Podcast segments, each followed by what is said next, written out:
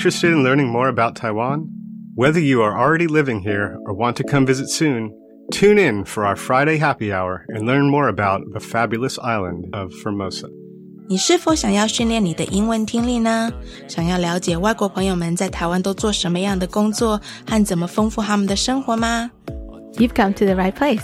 Tune in each and every Friday from 5:20 p.m. to 6 p.m. with me, your host Beverly. 每个礼拜五的下午五点二十分到下午六点，欢迎收听国立教育广播电台的 Friday Happy Hour in Formosa。我是主持人 Beverly。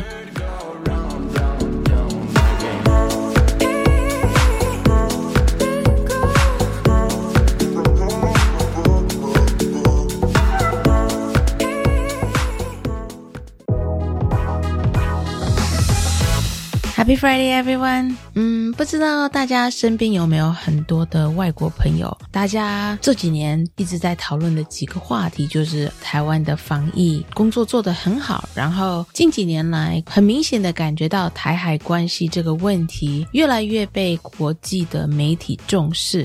不知道你身边住的外国朋友们，不管是他们已经住在台湾很久了，或者是他们刚搬来，啊，他们对这个问题的想法，或者是他们对这台海关系的这个情况，他们是什么样的感受？大家有没有想过这个问题呢？其实去年我们有做过类似的话题，我们邀请到三位住在台湾的外国朋友们，嗯，一起来听听他们对这个话题的意见。但是我身边一个很好的朋友，也就是大家都认识的 Joe，还有来上过我们节目很多次的 Joe，这几年来我们都常常在私底下会讨论一些关于台海关系的问题，因为。我觉得，就算你住在台湾，没有那个紧张的感觉，但是难免当你看到新闻的报道，或者是你跟你家人讨论的时候，你听到大家对这个敏感话题的紧张性的话，嗯，我觉得难免大家还是会担心一点。所以啊，今天特别邀请到就。来跟大家分享，我们最近我跟 Joe 一起去参加一个很特别的活动。那希望透过分享这个特别的活动，能够带给外国朋友们关于这个话题这种类的知识一些更多的认知。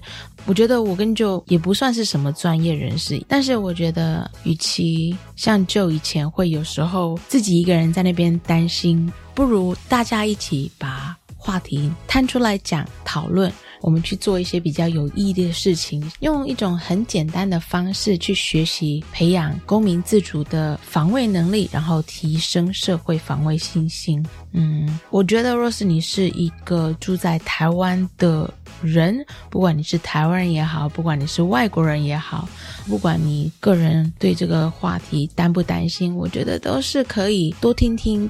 那若是你没有听过黑熊学院，KuMan Academy 是什么的话，其实它就是一个，嗯，希望能够透过议题讨论、国情分析以及教育推广的一个方式，去传达正确的民防认知。其实，像黑熊学院，他们目标主要是让台湾的平民具备民防的基本知识以及技能。所以，若是真的有一天打战起来，大家都能够学会保护自我。并且避免干扰正规的军队运作。那原本想说今天的内容只是做一个短短的分享，但是我觉得遇到这种话题真的是很难用很短的方式去简单带过，所以今天的节目将是 Part One。那下礼拜我会继续跟大家分享我跟 Joe。去上课的一些内容，希望身边的外国朋友若是有想多认识这一方面的知识的话，不妨请他们听听看我们这集以及下集的节目的呃体验分享。So today's show is kind of a special show, uh, and I originally intended only to do one episode of content. But of course, with a topic like this, it's really, really hard to just cut everything super short. So I've decided to turn it into two parts and share with every single one of you, me and my friend Jo, uh, my co-host here, our experiences of taking a basic training camp at the Kuma Academy. And you might ask what Kuma Academy is. So Kuma Academy is a Taiwanese nonprofit civil defense organization which provides training to civilians on a variety of topics. What Jo and I attended was the basic training camp. And I really want to share with you what me and Jo learned through our experience because we really felt like it's going to help a lot of you out there who might be, you know, scared about this particular topic about China, the, the possible China invasion. And instead of being scared, we felt like the best way to equip ourselves with knowledge and stay informed on how we can protect ourselves and how we can help others.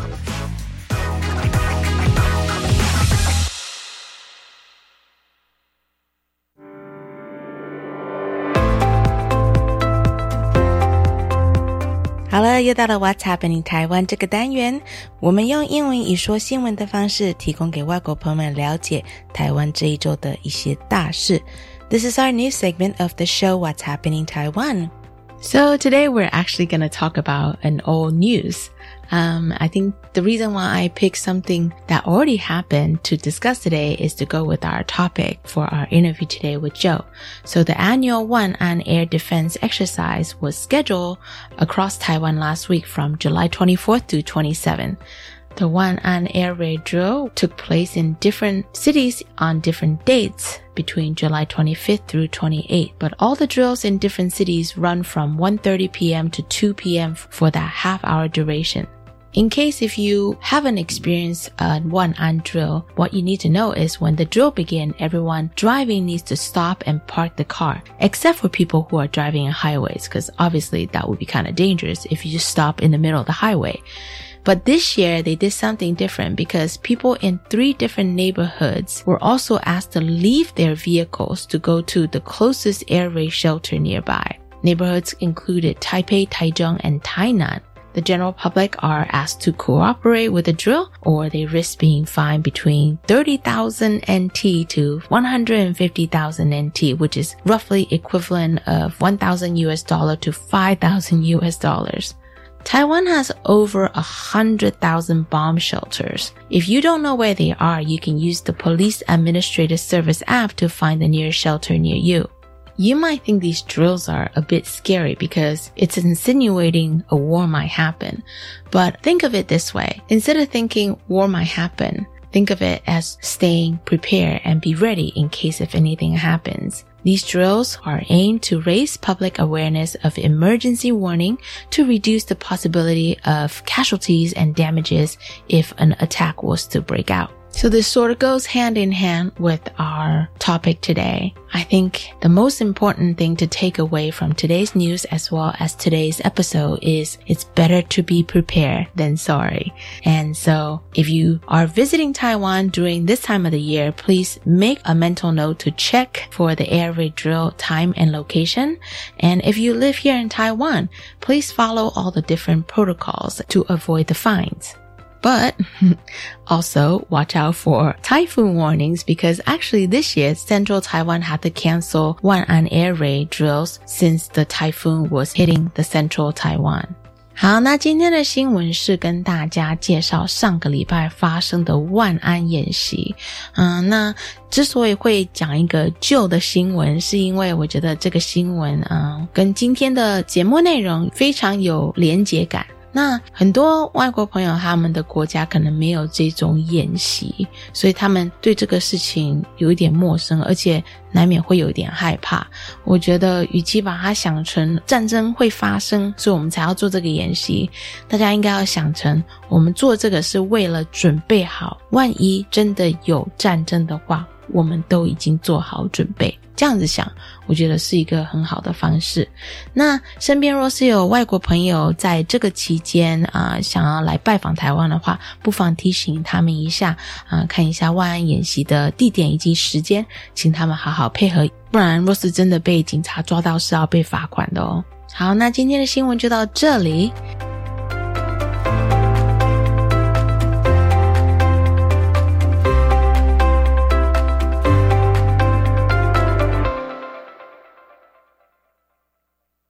我们假日要去哪里玩啊？参观职业试探体验常设展，VR 和 AR 游戏互动，让小朋友了解以后上高中、大学可以学什么，还可以认识不同的职业哦。听起来好棒哦！这在哪里呢？在台北台湾科学教育馆、台中公共资讯图书馆、高雄科学工业博物馆都有。在哪里可以查相关资讯呢？请上“记者动起来”脸书专业查询。以上广告是由教育部提供。各位听众朋友，大家好，我是内政部长林佑昌。现在一六五反诈骗专线呢已经升级，除了提供咨询服务之外，也可以受理简易的报案，还有检举，更能有效地防止受诈金钱遭诈骗集团来转出。如果有任何的疑虑，请尽快拨打一六五反诈骗专线来查证。内政部关心您。阮是可爱的卢凤忠，生做是个水鸭蛋无阿爽。嘿，大家好，我是人看人恶路，鬼看鬼婆都会鬼宝。今仔日要来甲大家介绍，不管你是国民的女朋友，还是国民的欧巴，现在开始，咱大家拢有机会做到这个国民法官。甲这个法官坐到阵，做回来审判，邀请你即马做回来做国民法官，让咱的司法愈来愈好。犀利，犀利，犀利！以上广告由司法院提供。各位听众朋友，大家好，大家好，我是高雄分台刻画人生的方美阿爸节多诶，祝福天哈给阿爸父亲节快乐！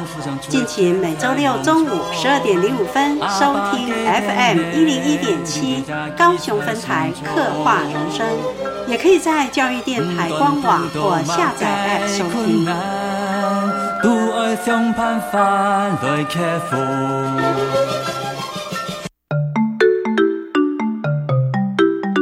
这里是教育广播电台高雄分台，我们的收听频率是高平地区 FM 一零一点七，恒春地区 FM 九九点三，澎湖地区 FM 九九点一，江南地区 FM 一零七点七。欢迎您收听教育电台所制播的优质节目。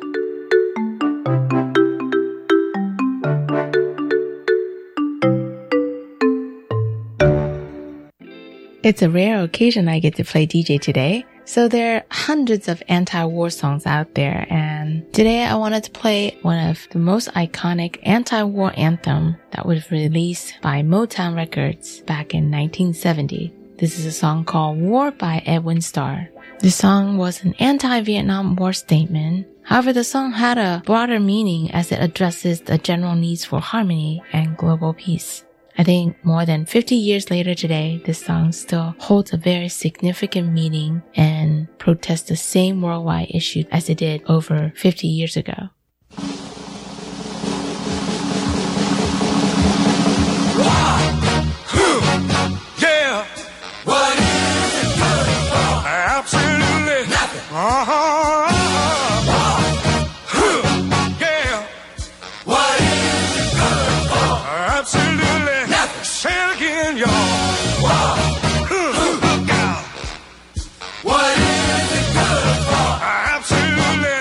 To me. Oh, wow.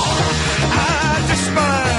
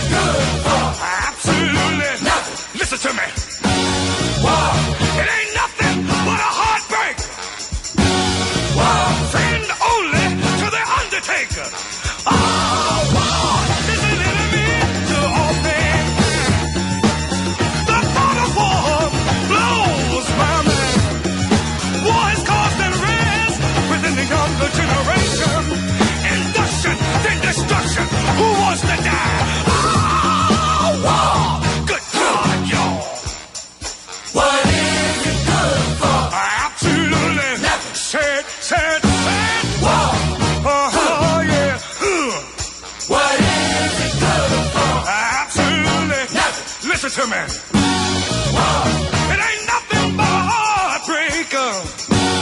I got one friend, that's the Undertaker.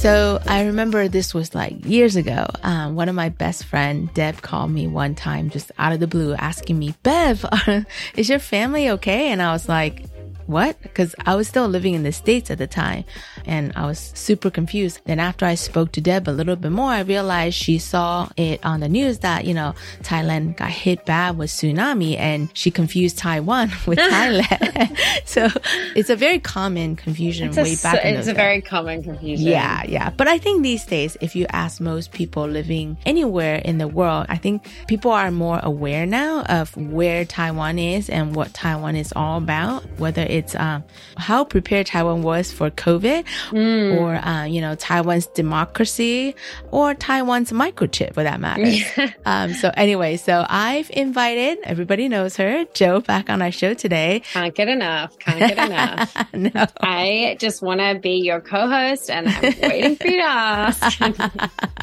yeah, we, we should. We should co-host a couple more episodes. And anyways, I've been wanting to go to this special seminar for the longest time. And for the first time, they were holding a seminar in our town. So I asked Jo if she would like to join me and she said yes. So I was super excited um, that I have like a buddy to go to this little event with. So today we would like to share it with every single one of you because I just thought it was like super informative. It was. Um, so first of all, hi Jo. Hi. Good to be back. Miss you. I know. And the seminar we went to is actually called Kuma Academy, Heishong 学院. Um, before we get into that, I think let's kind of go backwards a little bit. So refresh everybody's memory. You've been living in Taiwan for how long now? Uh, five years, five and a half years. Okay, cool. And then, so Yeah. before you came to Taiwan, do you know anything about Taiwan? Uh, not a whole lot. Mm-hmm. Um, I'd been doing some research and writing about Southeast Asian politics, and Taiwan was coming up a lot, but as kind of like this side character, the side country. Mm. And so I didn't really know very much about Taiwan. Mhm. And then uh, I decided to learn Chinese, and my friend recommended Taiwan instead of going to China. And Mm. I was like, okay. I Googled it for like five minutes, and then I was like, that looks great. It looks like an awesome country. Why? Five minutes? Why That's all is. I did not spend a lot of time on it. Um, but I was like, you know, why aren't more people moving there? You know, it's a Mm. liberal democracy in Asia. It's such a special country. So, Mm. yeah, I've been here five and a half years. Cool. As you know, we had it pretty good during COVID while everybody else around the world was, you Mm. know, having a really rough time. I consider ourselves to be really lucky, especially, So lucky. you know, me and Joe, we live on the east coast of Taiwan. We essentially did not experience COVID at all, right? yeah. I mean, I complained about it just as much as if I was living in the middle of London. Um, but really had nothing at all to complain about. We were so lucky. Yeah.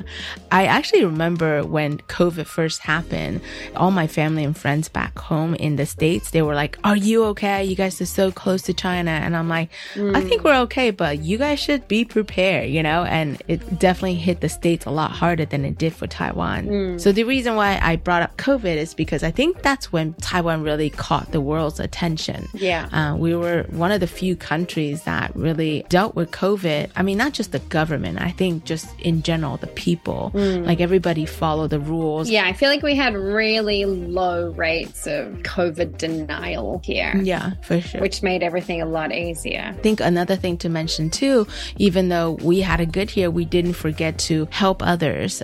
Taiwan was donating as much, whether it's masks or medical equipment, or actually even towards the end, donating vaccines as well to, you know, Mm. country uh, friends of Taiwan's. Yeah. And I think more recently, Taiwan also kind of got everybody's attention around the world. Um, let's talk about this because you live here in Taiwan by yourself, right? Mm. Yeah, I do. So, do you ever get like calls from friends and family that doesn't live here in Taiwan and maybe they bring up their concern for you living here? Does that ever happen to you? Uh, it first started happening last year. So the first few years that I lived in Taiwan, it was, you know, everyone just thought it was a really random decision for me to move here. Mhm. And that was the extent of the conversation. Mm. You know, okay, where are you going? Cool. All right, that's weird. Mhm. Whatever.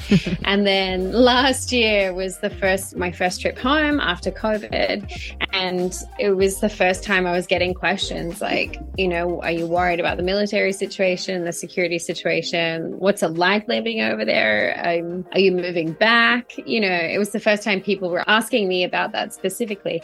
But, it, you know, it's not a new tension. Yeah. I think it's just, it's having a hot minute at the moment, potentially. Right, because that's all you see it on the news. And, you know, I, I remember when I can't remember which news station it was, they did like a whole thing on it. And that's when everybody I knew in the States was calling me, like, Are you okay? Like, and, I mm. mean, because when you live here in Taiwan, even with all this like tension, whatever, how would you describe how you felt when you were living here? Living here is fine. It's really hard to tell if it's denialism. Mhm. you know, Yeah. maybe this is maybe this is our version of what we're in denial about, or if if actually like a lot of things, it always looks worse from the outside. Mhm. Like I remember when my best friend moved to the US a few years ago, and I was like, "No, what are you doing? You're guaranteed to die in a mass shooting. Like, don't no. Go there, don't go there, don't go there," because that's what it looks like from Yeah. an outsider's perspective. Yeah. And then, of course, she's like lived a happy life there so far. So I don't know. Maybe it's so hard to know which of those things it is. You know, Yeah. But is this a threat that we need to lose sleep over every single day, Mhm. or is this just one of the things that we face living in this country? you know, this tension, um, it, this is something Taiwanese people have been living with for over 70 years. Yeah. So I think it doesn't matter what you call it, like maybe denial or it's just Taiwanese people are just naturally happy people and they just figure things out as, as you roll the dice, whatever, you know?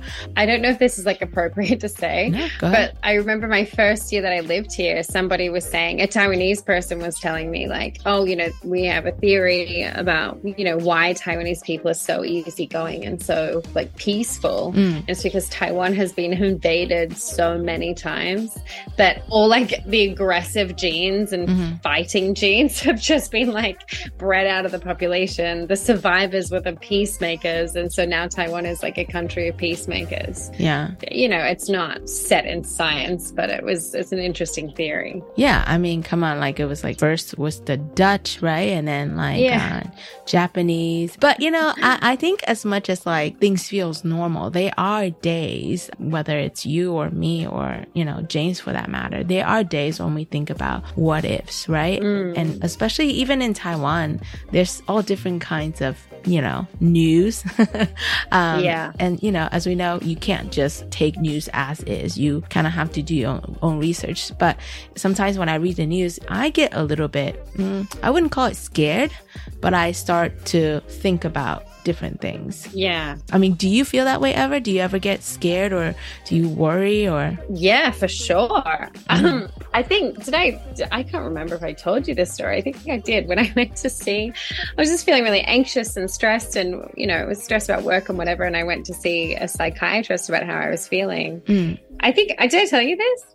And he, know, he asked me, I, and he asked me, he said, um, you know, well, what are you, what are you stressed about? What are you Mm. anxious about? Mhm. Kind of maybe just made me feel better. And then I said, well, you know, last night I couldn't get to sleep because I was thinking about what would happen if China invaded, like now, you know, if Mm. it happened like tonight, tomorrow, what would happen?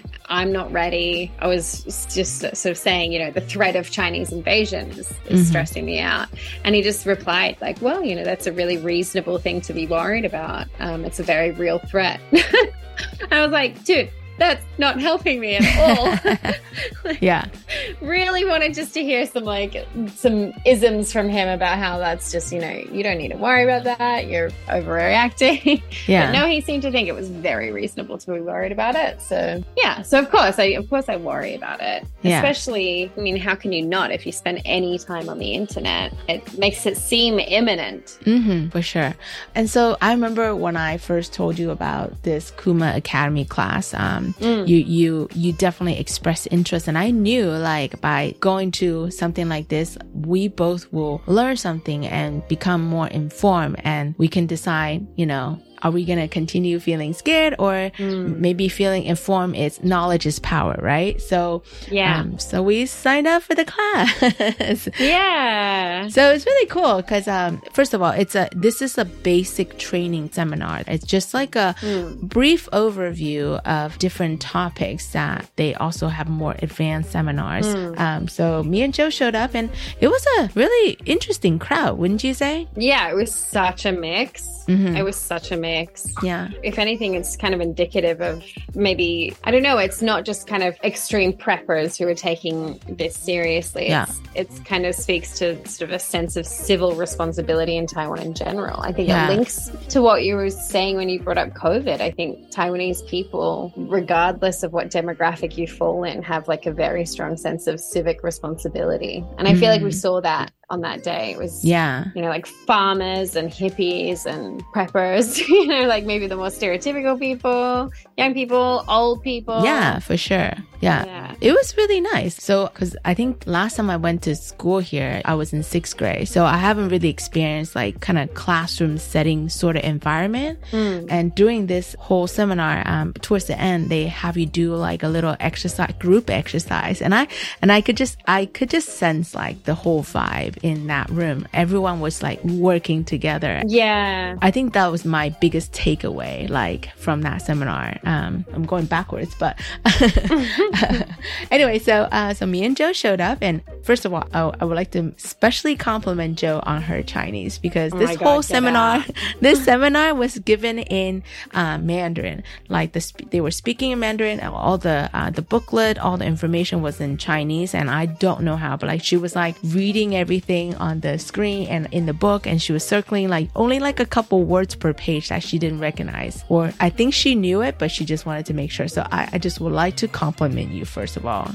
Shout out to teacher Anya. I feel like that is 100% teacher Anya just cradling me in her lap every week when I'm like, I can't do it anymore. I cannot learn this language. I can't do this anymore. Um, and the reason why, why I really wanted to share this, our experience with, with our listener is because currently they only offer the classes in Mandarin. Right. So I think not everyone's Chinese as good as Jo. So like, it's like, if you can't understand, but you would like to find out more, I'm really, really hoping sometimes in the future they'll offer some sort of English online courses because I think a lot of the expat communities living here in Taiwan really benefit from being more informed. Yeah, I agree. So anyway, so we're sharing with you our fun day at Kuma Academy. Yeah. So the first part was more like a mm, how would you how shall we call this? Like a basic uh, military basic 101 where they lay down like how do you define war? Because you know Mm. back in the days war is like two men with each with a sword and fighting each other, right? But these days, you know, warfare has evolved. So I really enjoyed the first lecture Mm. because really his focus was about dispelling myths surrounding the conflict, right? Yes. The surrounding tensions between China and Taiwan Mhm. and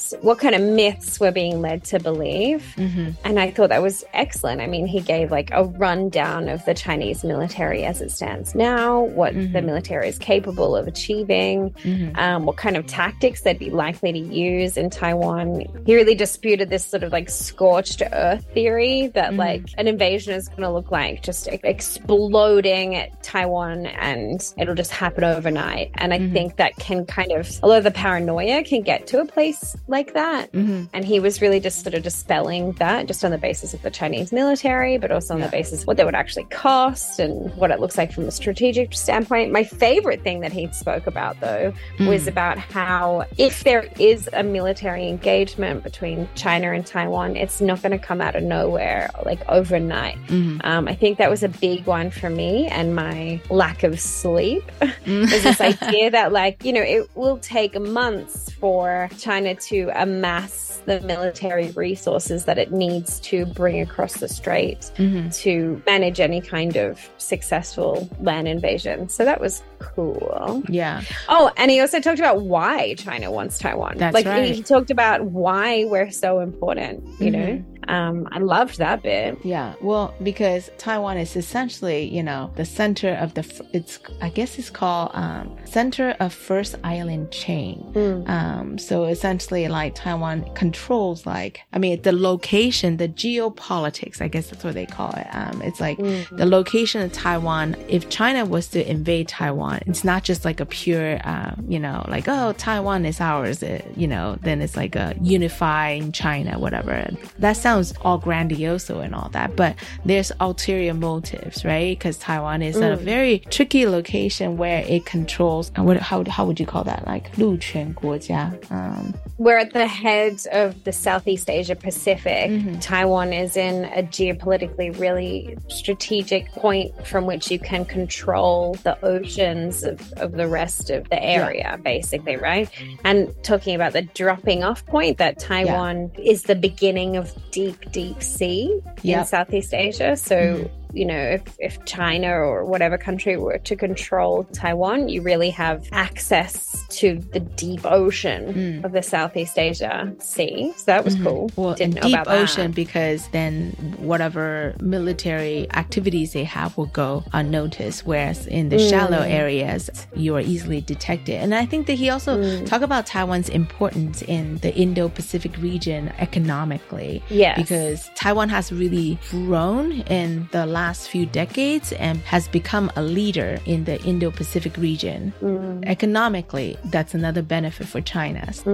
They drew a lot of parallels to what is currently happening in Ukraine. And Mm. our heart goes out to everyone that's fighting for their democracy in Ukraine. I think when the Russian invasion of Ukraine first started, Mm. everyone was like, Taiwan's next, Taiwan's next, Right. Taiwan's next. Right. And I think the reality, obviously, is a little bit more complicated than that. Mm-hmm. Yeah. And his lecture really brought into why it's, you know, a vastly different situation. For one thing, it's not a land invasion. Mm-hmm. Right. It would need to be by sea and by air. You know, it's a Mhm. natural defense barrier that Taiwan Right. has. Mhm. I loved hearing anything about how it's not as simple and easy as everyone else is making it out to be. Yeah. Because if you spend enough time on, you know, some of the research that you need to do my work, I mean, you read Yeah. too many economist articles even. Yeah. And you're like, um, should I be like packing my bags? Like this looks, this is insane. Yeah. Well, I think to give a couple examples too, I think he talks about things like with the tide. Like if China was to invade Mm. Taiwan by sea, they will have to land in Taiwan working with the tide. And which is, that's hard because there's only certain time period and certain location they can enter Taiwan. I think it's just, there's a lot of different elements. A lot of those news media shows don't talk about. And if you start to learn more about all the different facts and piece it together, it's kind of like, wow, okay, so it's not as simple as they're just gonna bomb us tomorrow and they can just send like millions of troops, you know, like in just one day, right? They used like a, uh, a building in Syria that was like a very big infrastructure. And they said that in order to demolish a building of that size, it will require like what?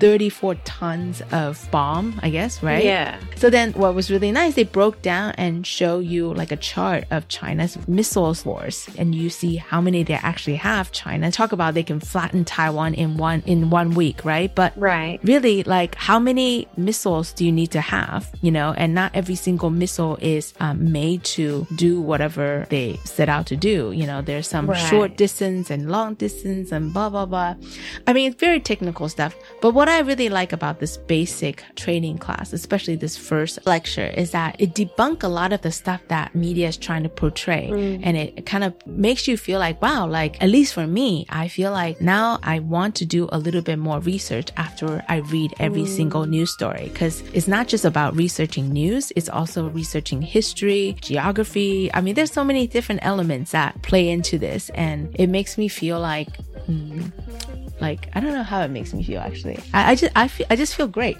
like i don't know what it is Yeah, I Yeah.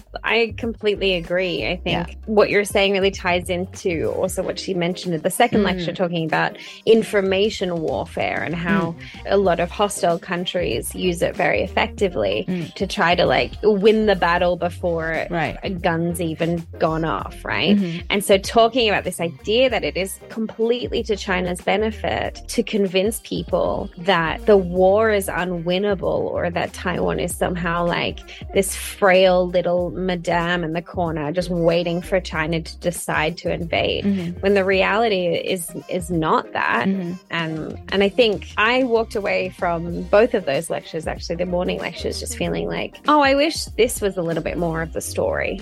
You Mm. know? Yeah, for sure. Yeah, so what Jo talked about for the second seminar that day was information warfare. And the lecturer kind of spoke a little bit about the history of how China tried to use different tactics to infiltrate into Taiwan. And, you know, we see it every day. Like, I sometimes see people sending me, you know, in the line groups, um, like fake news stories, right? And you, you, it's really easy to tell, like, you know, especially some of the stories are really like just almost borderline ridiculous. But the sad thing is, there are people out there who Believe it. believe it. And so it's, mm. that's the scary part for me. I think it's, I'm not so much scared about China invading Taiwan, but I'm more afraid of the Taiwanese people not thinking and just taking information as is. And mm. in a way, you're essentially giving up before the war even started. You're already defeated. Right. Which is the point. Yeah, for sure. We'll be back next week with my part two interview with Jo about our Kuma Academy experience.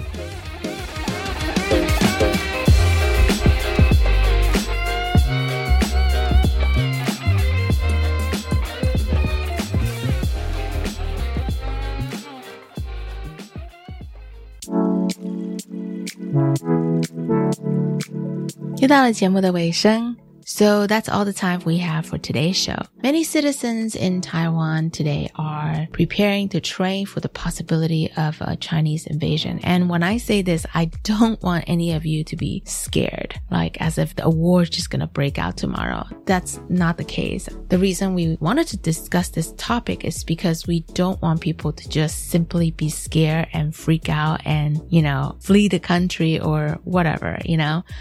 I wanted to give a little history about Kuma Academy.